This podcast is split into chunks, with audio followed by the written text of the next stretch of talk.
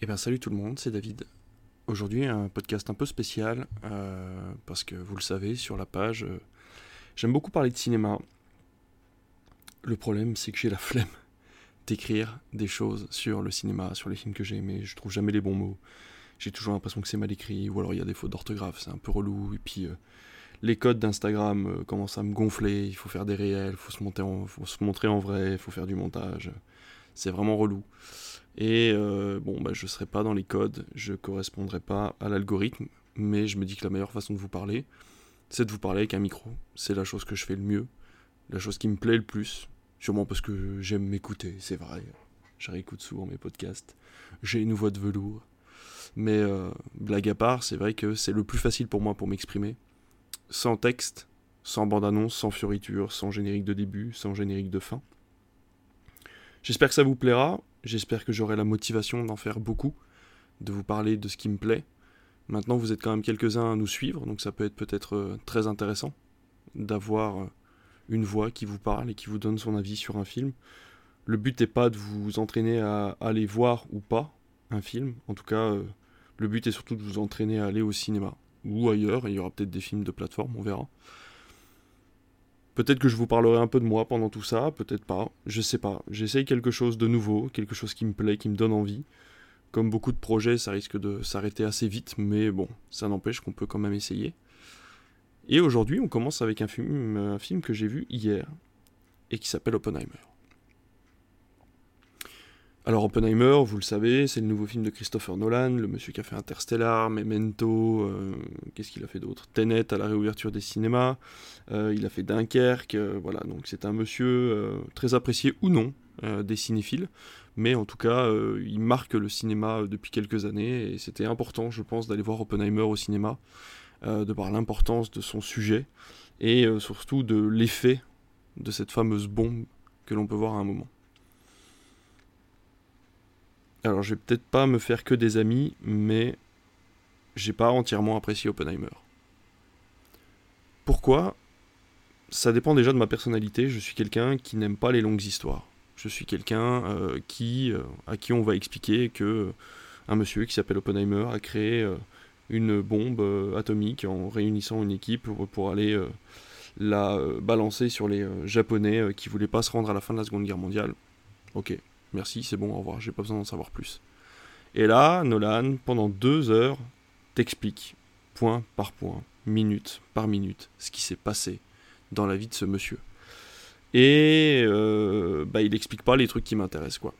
Il faut bien comprendre qu'il explique le montage de l'équipe, il explique les conversations scientifiques, il explique des théorèmes dont on ne comprend pas forcément les, les tenants et les aboutissants, et tout ça, ça m'intéresse pas forcément. Il y a beaucoup de détails qui ne m'intéressent pas. Ce qui m'aurait intéressé, par exemple, c'est de le voir dans l'intimité avec sa maîtresse, de le voir dans l'intimité avec sa femme et ses enfants. Le rejet qu'il a dû faire de ses enfants parce qu'il n'arrive pas à les gérer, puisqu'il a trop de travail, parce qu'il est trop à fond dans la science. Ça, ça m'aurait intéressé. Malheureusement, Nolan ne sait pas filmer les émotions. C'est un monsieur qui filme très bien l'action, qui filme beaucoup de choses euh, qui sont en dehors de la réalité, mais quand on va trop dans l'intime, il n'y arrive pas. La seule façon qu'il a trouvé de filmer de l'intime, c'est de mettre deux personnes nues dans deux fauteuils séparés à deux coins opposés d'une pièce et de les faire avoir une conversation qui n'a ni queue ni tête, alors qu'ils viennent juste de faire l'amour. Ça, pour moi, c'est pas du cinéma d'émotion, et euh, malheureusement, ça m'a énormément gêné.